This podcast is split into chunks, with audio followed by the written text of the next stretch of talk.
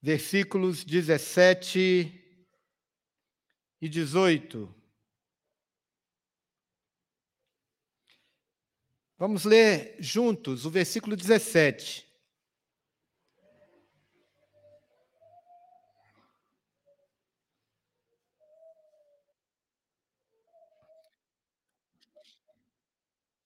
Vamos juntos? Então Jesus lhe afirmou: Bem-aventurado é Simão Barjonas, porque não foi carne e sangue que tu revelaram, mas meu Pai que está nos céus. Vamos de novo, versículo 17. Vamos ler apenas esse versículo. Então Jesus lhe afirmou: Bem-aventurado és, Simão Barjonas, porque não foi carne e sangue que tu revelaram, mas meu Pai que está nos céus. Que o Senhor nos abençoe na porção lida da Sua palavra. Nós estamos meditando, queridos irmãos e irmãs, nessa porção das Escrituras Começamos na semana passada e hoje vamos para a segunda parte. Temos meditado acerca dessa desse texto que é a fundação da igreja, que é a, a base sobre a qual a igreja foi estabelecida e edificada em Cristo. E temos aqui, nesse início de ano, meditado sobre o caminho do discipulado. E nesses últimos dias, falando sobre a igreja, o discipulado e a igreja.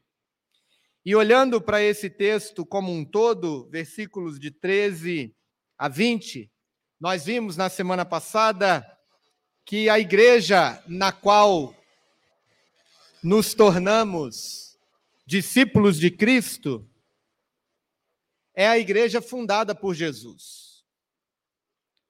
É a igreja que Cristo edificou, seja no sentido messiânico, seja no sentido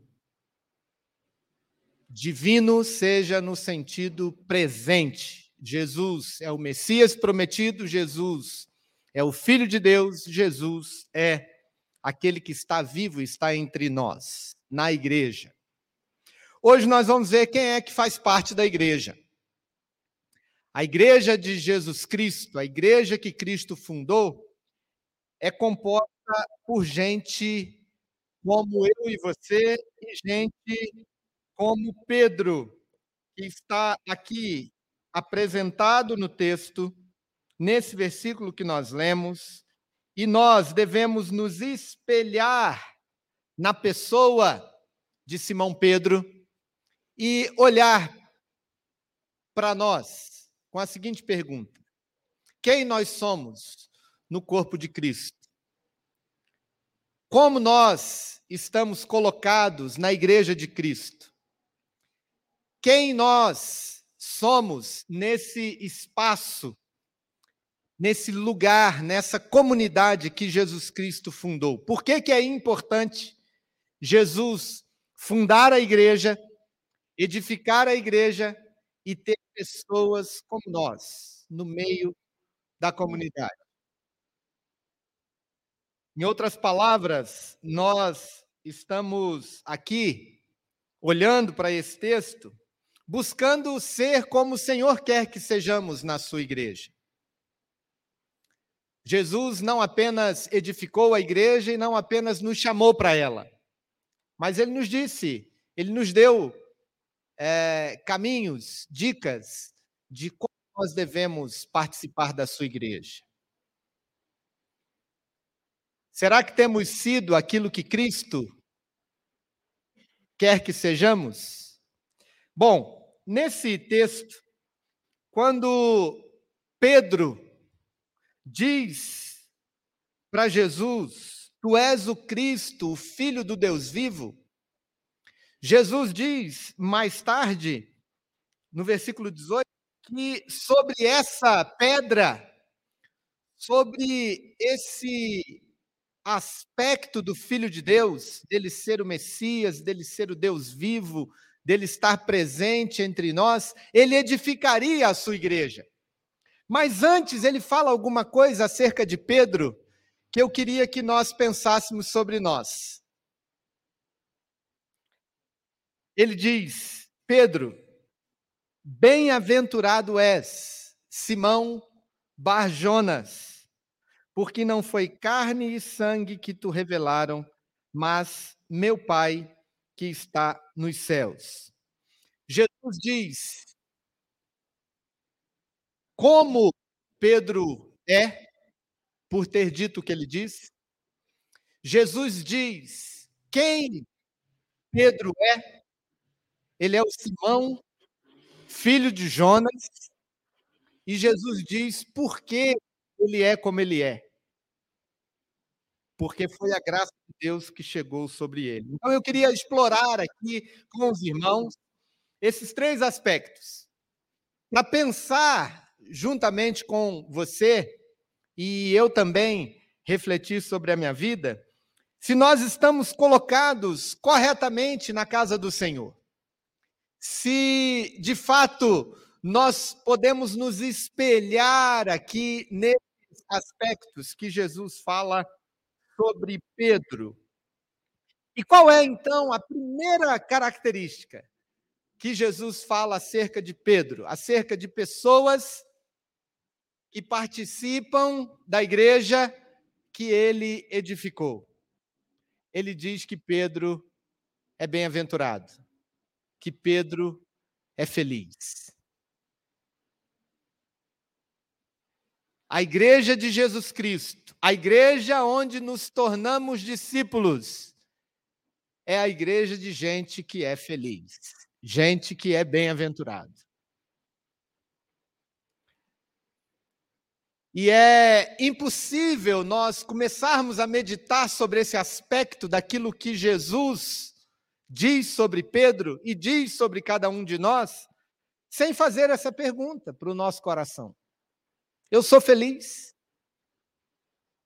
Eu sou feliz por ser discípulo?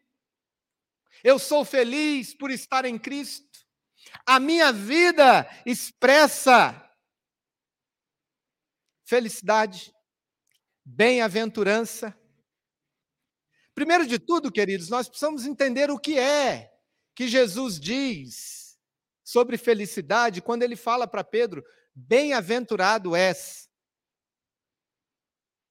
E Jesus está dizendo que Pedro é feliz, não no sentido de que ele não tenha problema, ou de que ele esteja sempre num estado de alegria que não passa.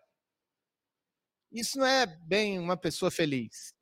A pessoa que ri o tempo todo e que está feliz o tempo todo é maluco. E não bem-aventurado. Não é disso que Jesus está falando. Jesus está falando que Pedro é bem-aventurado, e bem-aventurado é a expressão que significa abençoado por Deus. Pedro está dizendo, Jesus está dizendo que Pedro é feliz segundo Deus. Ou seja, ele é feliz porque Deus diz que ele é feliz. Ele é feliz por causa de algo que a sua vida expressou na sua fala. A felicidade de Pedro está totalmente ligado ao que ele disse antes de Jesus dizer que ele é bem-aventurado. E o que foi que Pedro disse antes de Jesus dizer que ele era feliz?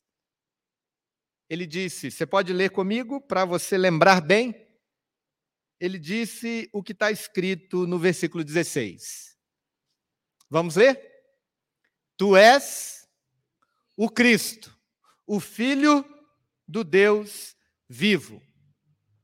Aquele para quem, ou aquela pessoa, aquela mulher, aquele homem, aquela criança, aquele senhor, aquela senhora para quem Jesus Cristo é o Messias prometido, é o Deus a quem adoramos, é o Deus presente em nossos corações, porque morreu e ressuscitou, morreu pelos nossos pecados, ressuscitou para a nossa salvação, aquela pessoa humana que declara isso sobre Jesus, ela se torna uma pessoa abençoada por Deus, portanto, uma pessoa feliz.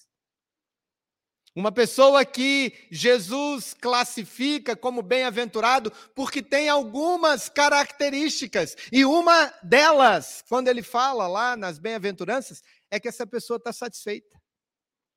Ela é feliz porque ela é farta, é satisfeita. Como a gente já meditou aqui, é, por intermédio do Lucas, bem-aventurados os que têm fome e sede de justiça, porque eles estarão satisfeitos. E aí eu quero te fazer outra pergunta. Olha aqui para mim. Você está satisfeito? Você está satisfeita? Você é feliz com aquilo que o Senhor te deu? Jesus está dizendo que Pedro é feliz. E no que diz respeito à nossa vida diante de Deus, quando nós vamos a Cristo, Jesus, né? A gente estava vendo aqui hoje cedo no discipulado para o qual eu te convido a estar conosco aqui todos os domingos às cinco e meia, que o elemento do batismo, o elemento do encontro salvífico com Cristo, é um momento que transforma a nossa vida. E transforma em que sentido? No sentido de que Deus diz que você é bem-aventurado, que Deus diz que você é feliz. E aí, quando eu te perguntei no início, dizendo se você é feliz ou não, eu quero te dizer uma coisa: em Cristo. Uma vez que abrimos o coração para a salvação em Cristo, ele fala acerca do Marcelo. O Marcelo é bem-aventurado. O Marcelo é feliz. Então eu quero te dizer uma coisa: para além das questões que envolvem o seu estado emocional, às vezes você está feliz, às vezes você está triste. Para além das questões que envolvem os seus relacionamentos, nem todos os nossos relacionamentos nos deixam felizes o tempo todo. Tem hora que a gente quer esganar o sujeito, né? Às vezes a gente prende o dente assim, né? Lembra da mãe lá atrás, quando era criança? Menino, eu vou te esganar. Eu sei que você nunca fez isso, você que é mãe, né? Para além da questão dos nossos relacionamentos, para além das questões de uma vida que sempre dá certo em tudo que a gente quer, porque nem sempre as coisas vão dar certo do jeito que a gente quer. Para além dos resultados daquilo que você planta, nem sempre aquilo que a gente planta faz a gente colher os melhores frutos. E a gente não está sempre feliz com o que a gente fez. Pelo contrário, quando a gente olha para trás, a gente fala assim: puxa vida, eu podia ter acertado dessa vez, mas mais uma vez eu errei. Para além de tudo isso, querido irmão, querida irmã, Jesus Cristo diz que você é feliz se você está nele. E você deveria se apropriar disso hoje. E a igreja deveria ser esse lugar onde vivem pessoas bem-aventuradas. Onde vivem pessoas a respeito das quais o Senhor Jesus diz: Lucas, bem-aventurado és. Linda, você é feliz. Dona Branca, a senhora é feliz, bem-aventurada. A igreja é lugar de gente que Deus diz que é gente feliz. Porque não há outra forma de estarmos em Cristo senão essa, de sermos bem-aventurados.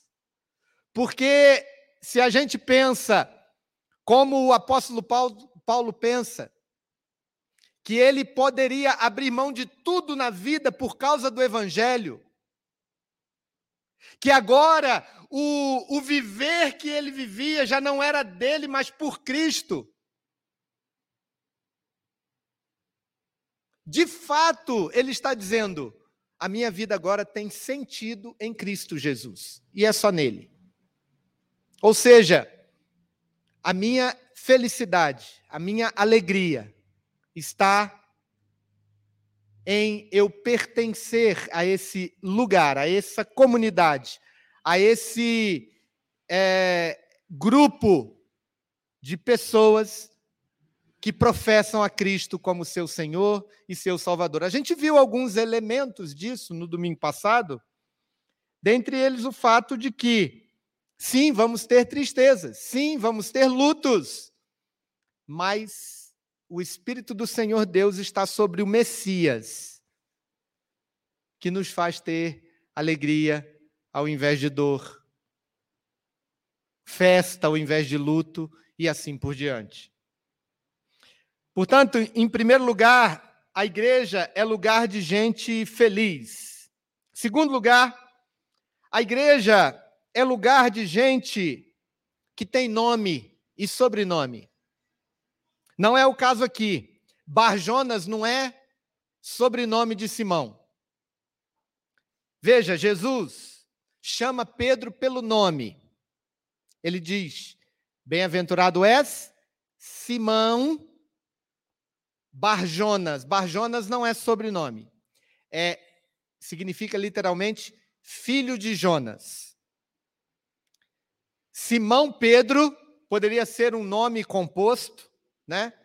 Mas é, quando eu falo que a igreja é lugar de gente que tem nome e sobrenome, eu estou querendo dizer que Jesus conhece exatamente cada um daqueles e daquelas que compõem a sua igreja. A igreja é lugar de gente de verdade, gente que tem história, gente que tem nome, gente que tem sobrenome, gente que tem a, a, o, o coração aberto diante de Cristo e ele conhece de cima a baixo, por dentro e por fora, ontem e hoje, e sabe inclusive o que vai ser amanhã.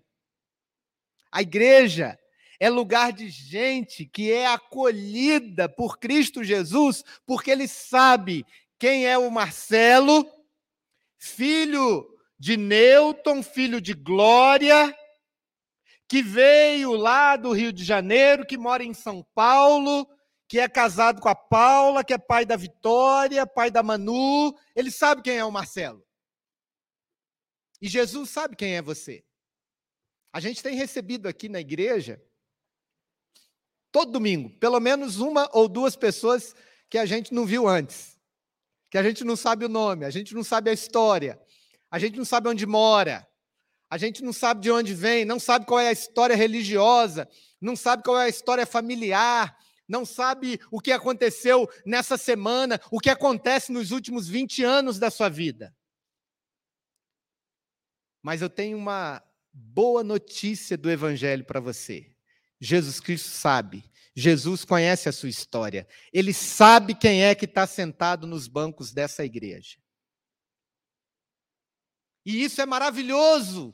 É uma informação extraordinária sobre a igreja na qual nos tornamos discípulos de Cristo. Porque os discípulos de Cristo não são números. Os discípulos de Cristo não são dados de um relatório os discípulos de Cristo não são um número no hall de membros ou um RG que é registrado para efeito civil. Os discípulos de Cristo têm nome, têm história. Eu quero te dar duas imagens muito marcantes para mim, que eu queria que fosse muito marcante para você também, para você saber que Jesus sabe quem você é e a igreja é lugar de gente que é conhecida por Jesus, e isso traspasa o nosso coração. A primeira imagem está no Velho Testamento, no profeta Naum. O profeta Naum diz alguma coisa a respeito de Deus que poderia ser hoje uma revolução dentro do teu coração.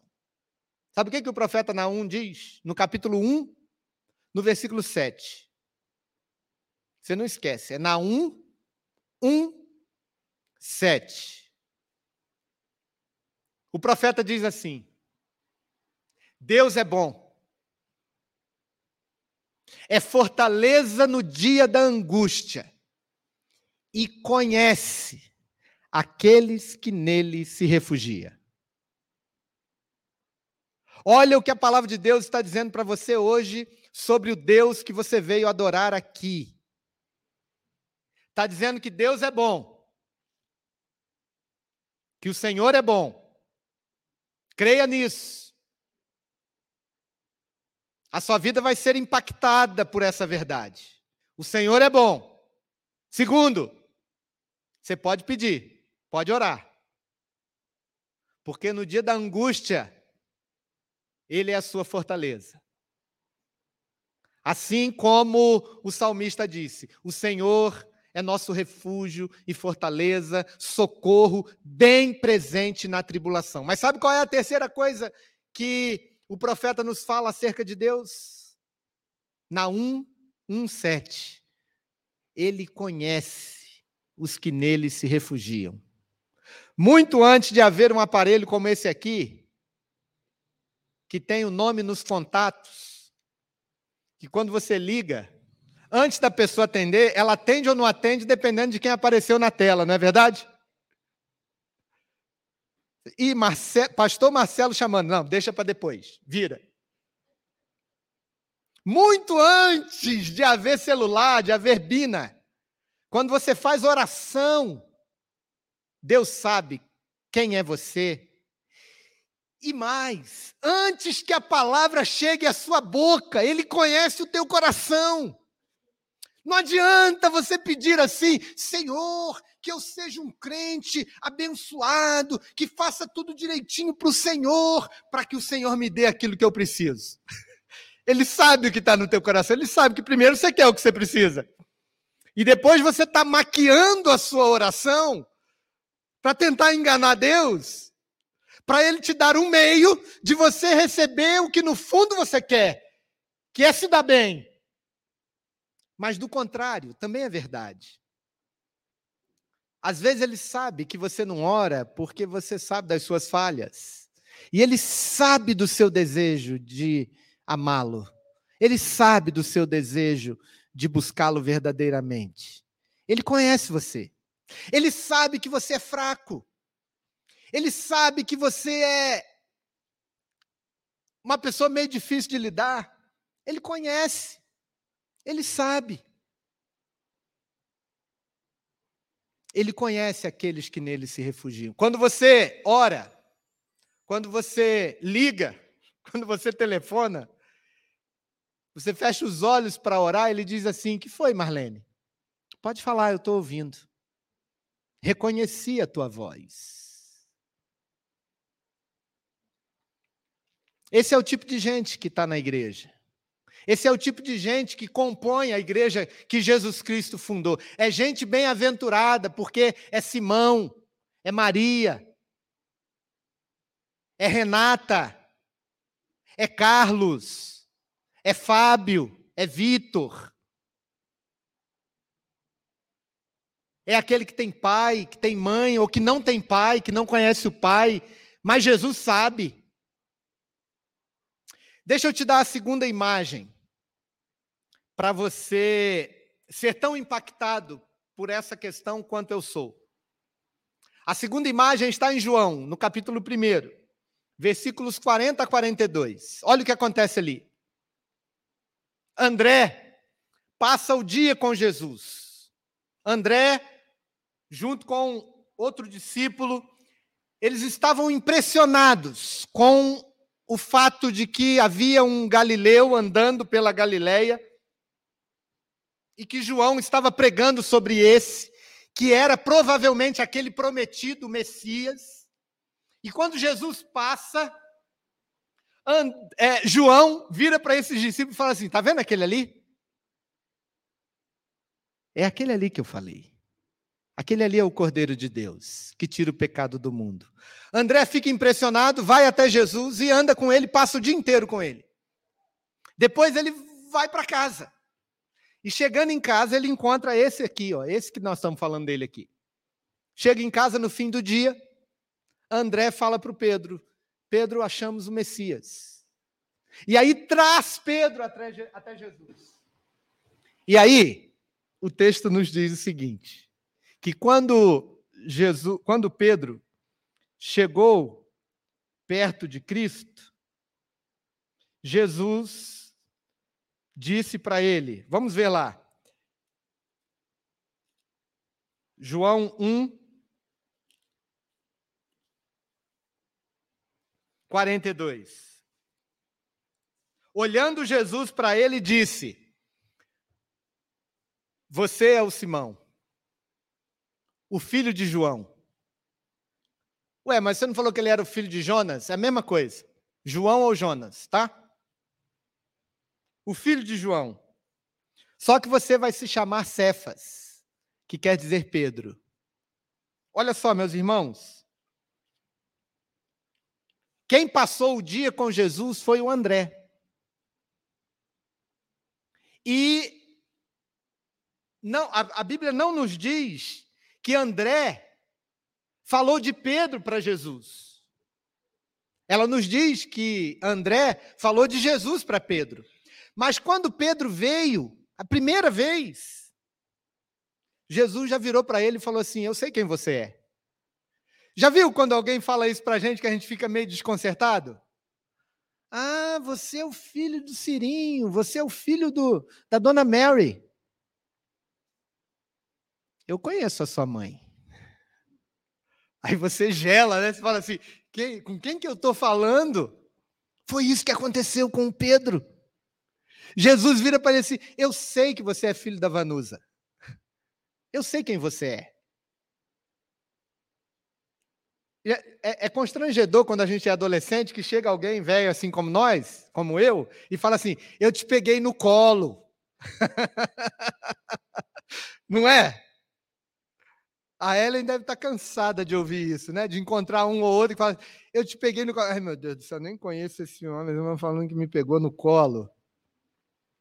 Mas é mais ou menos isso que está acontecendo aqui, queridos. Isso aqui é uma expressão profunda, inimaginável de afeto do Filho de Deus por aquele que ele compõe, ou que ele diz que compõe a sua igreja. Ele conhece a história de cada um de nós. E esse é o tipo de gente que compõe a igreja de Jesus Cristo.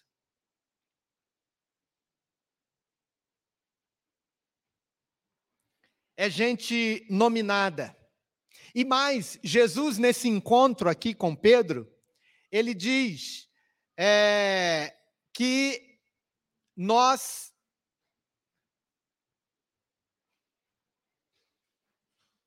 ele diz que nós somos transformados por esse encontro com ele. Ele fala: Tu és Simão, filho do João, mas você vai se chamar agora Cefas, que quer dizer Pedro. Jesus está falando aqui que o encontro com, com ele transforma a pessoa na sua identidade. Não apenas ele te conhece pelo nome, mas quando somos apresentados a Jesus pelo batismo, nós não continuamos sendo a mesma pessoa, o mesmo Marcelo, o mesmo Lucas, a mesma pessoa que éramos antes de Cristo. Nós passamos a ser, ter o mesmo nome, porque Cefas e Pedro têm o mesmo nome, é a mesma coisa, é o mesmo significado, mas agora nós fomos até Jesus. E porque fomos até Jesus, passamos a ter a nossa identidade cravada à identidade de Cristo a identidade de Jesus. E é interessante olhar sobre essa perspectiva no texto de João, porque mais tarde Jesus faz a mesma coisa com Natanael. Jesus é, fala, alguém apresenta Natanael para Jesus, e quando ele chega, Jesus diz para ele: Eu vejo que você é um bom israelita. Ele fica assustado: Como é que você me conhece? E essa é uma das coisas mais extraordinárias que o Evangelho nos reserva, queridos irmãos e irmãs. É o fato de que Jesus Cristo nos conhece muito antes da gente conhecê-lo.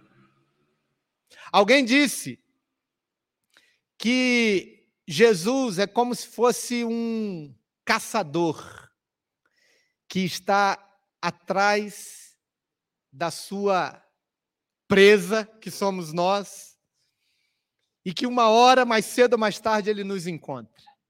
E ele nos acolhe e nos traz para junto dele.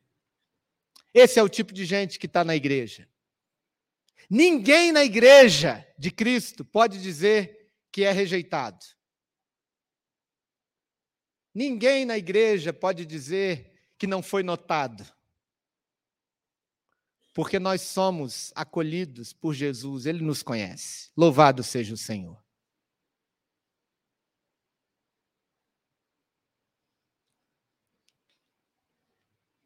Por último, queridos irmãos e irmãs, as pessoas que habitam a igreja, além de ser gente feliz, gente abençoada por Deus, além de ser gente acolhida pelo nome, pelo sobrenome, pela história, é gente a quem a graça de Deus alcançou.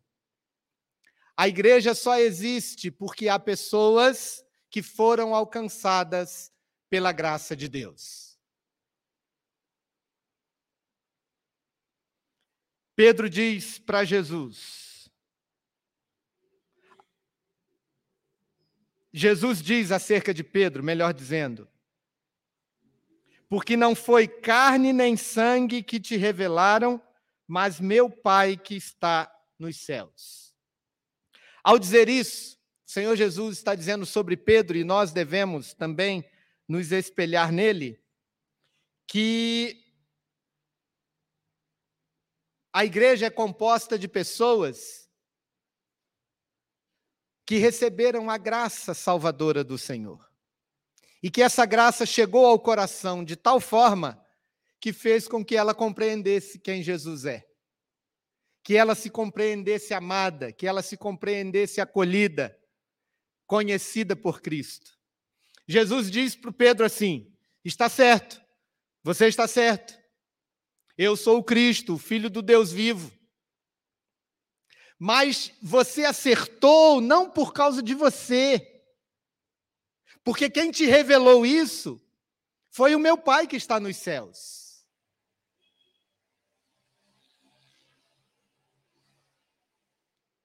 A igreja, queridos irmãos e irmãs, cada pessoa que chega, Cada pessoa que recebe a graça salvadora é aquele que foi alcançado por um favor de Deus, por uma ação de Deus no coração que fez com que ele compreendesse e recebesse essa graça e essa aproximação de Cristo Jesus.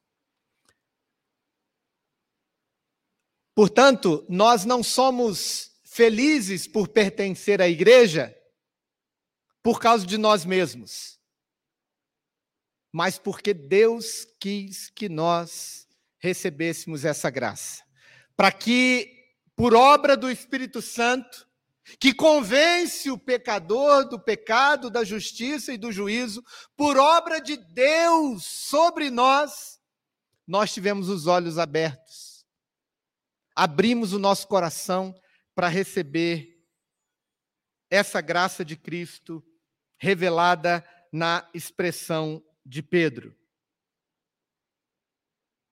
Portanto, a igreja é lugar de gente que foi alcançada pela graça salvadora de Cristo Jesus. Não se trata de nós, mas de Jesus. É por causa dele que nós estamos aqui. Então, nós devemos sim, queridos irmãos e irmãs, ao nos reconhecermos como discípulos, nos reconhecermos na igreja, reconhecermos que somente por obra do Senhor nós poderíamos estar onde estamos.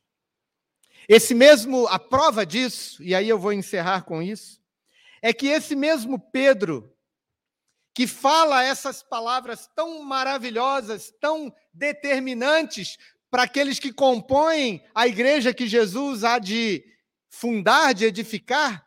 Esse que acerta totalmente na expressão, tu és o Cristo, filho do Deus vivo. Mais tarde, no versículo 23, ele próprio vai ser repreendido por, pelo Senhor Jesus, dizendo: arreda Satanás porque você para mim é pedra de tropeço. Veja, Pedro, pedra, que é a pedra sobre a qual a igreja é edificada é aquele que diz: Tu és o Cristo, o Filho do Deus vivo. O outro Pedro, que é a mesma pessoa, mas é a pedra de tropeço, que diz: Não, Senhor, não vai acontecer nada de ruim com o Senhor. Não, nós não vamos deixar acontecer nada. Tem compaixão de ti, isso de modo nenhum te acontecerá. É aquele que Jesus vira para ele e diz assim: Arreda de mim, Satanás. Porque a pedra que antes eu disse que era boa, agora é ruim. Isso quer dizer, queridos irmãos e irmãs, que nós dependemos o tempo todo da graça de Deus sobre nós. Que nós dependemos o tempo todo da obra que Deus fez em Jesus para que nós pudéssemos ser acolhidos por essa graça e sermos transformados em pessoas felizes, bem-aventuradas, gente que Jesus acolhe e conhece e transforma pela sua graça e pelo seu amor. Como você tem estado na igreja de Cristo? O que tem lhe impedido de compor essa comunidade? O que, que você acha desse, desse, dessa classificação que Jesus faz dos seus seguidores? Você está sendo convidado a ir até Cristo, a receber a salvação em Cristo. Quando você declara em seu coração que Jesus é o enviado, que Jesus é o Deus a quem você adora, que Jesus morreu e ressuscitou por você, que você se arrepende dos seus pecados, porque você é o Simão, filho de Jonas, que tem uma história, mas que você foi transformado em pessoas que Deus diz: olha, está tudo bem com você, porque você é feliz. O que que falta? Para você compor a igreja de Jesus. Ele já te chamou. Ele derrama sobre nós a sua graça, porque a cruz é um evento histórico. Ela está lá. Ela está cravada na história. Jesus de Nazaré, esse que estava conversando com os discípulos, mais tarde, dias depois, meses depois, foi crucificado, morto, sepultado. E ressuscitou ao terceiro dia, e esse relato está cravado na história. E essa história que grita aos nossos ouvidos é a expressão da graça de Deus para a nossa salvação, que a gente pode receber a qualquer momento, abrindo o coração e dizendo: O Senhor é o meu Salvador. E se você disser isso, é porque a graça desceu sobre você. É porque você foi tomado pelo amor do Pai e disse: Eu já não pertenço a mim, eu sou de Jesus. Eu quero andar com Jesus. Eu quero servir ao Senhor Jesus nessa igreja que ele edificou. A graça está posta. A obra está posta. Você só precisa abrir o seu coração. E quem faz isso? É a fé que o Senhor mesmo nos dá pela fé que recebemos de Cristo Jesus, nós abrimos o coração para receber esse fato histórico que está gritando aos nossos ouvidos, dizendo que o Senhor Jesus é o nosso Salvador. Que Deus te abençoe. Que Deus te dê essa oportunidade mais uma vez de abrir o coração para essa salvação. De declarar hoje em seu coração para Jesus: O Senhor é o Cristo eu não preciso esperar outro. O Senhor é o Deus a quem eu adoro. O Senhor está aqui comigo, passeando pela igreja. Eu quero que o Senhor seja o meu Salvador. Aí Jesus vai dizer sobre você, sobre mim, sobre cada um de nós. Você agora é uma pessoa feliz. Fulano de tal, filho de Beltrano porque não foi carne nem sangue que revelou para você, mas o meu Pai que está nos céus te revelou essa salvação. Fique de pé comigo na presença do Senhor, vamos orar. E você tem essa oportunidade de abrir o seu coração para essa graça salvadora do Senhor Jesus. ore ao Senhor, clame pelo seu perdão. Abra o coração e diga: Senhor, não é por mim, mas pela tua graça. Eu recebo tudo aquilo que o Senhor veio me oferecer quando esteve neste mundo e recebo hoje, pela fé, a salvação que o Senhor me oferece na cruz. A cruz que te fez morrer pelos meus pecados. A quem agora eu me dobro diante do Senhor, em arrependimento, clamando pelo teu perdão. Pai Celeste, obrigado pela tua graça. Obrigado pelo teu amor. Obrigado pelo acolhimento tão precioso que o Senhor nos deu. Há muitos de nós aqui há alguns anos, mas quando lembramos da primeira vez, o nosso coração se amolece novamente. Foi quando o Senhor nos chamou pelo nome e nos disse que o nosso choro de arrependimento não era nosso, mas da tua graça, que havia chegado e transformado o luto em alegria, a dor em regozijo, a morte em vida, o pecado em graça, absolvidos diante de ti. Louvado seja o teu nome. Obrigado por tão grande salvação que o Senhor tem nos dado. Assim, ó Deus, abençoe a cada um dos queridos e queridas que o Senhor trouxe até aqui, que nos ouvem nessa mensagem, que assim o Senhor opere a tua salvação. Em nome e por amor de Jesus Cristo. Amém.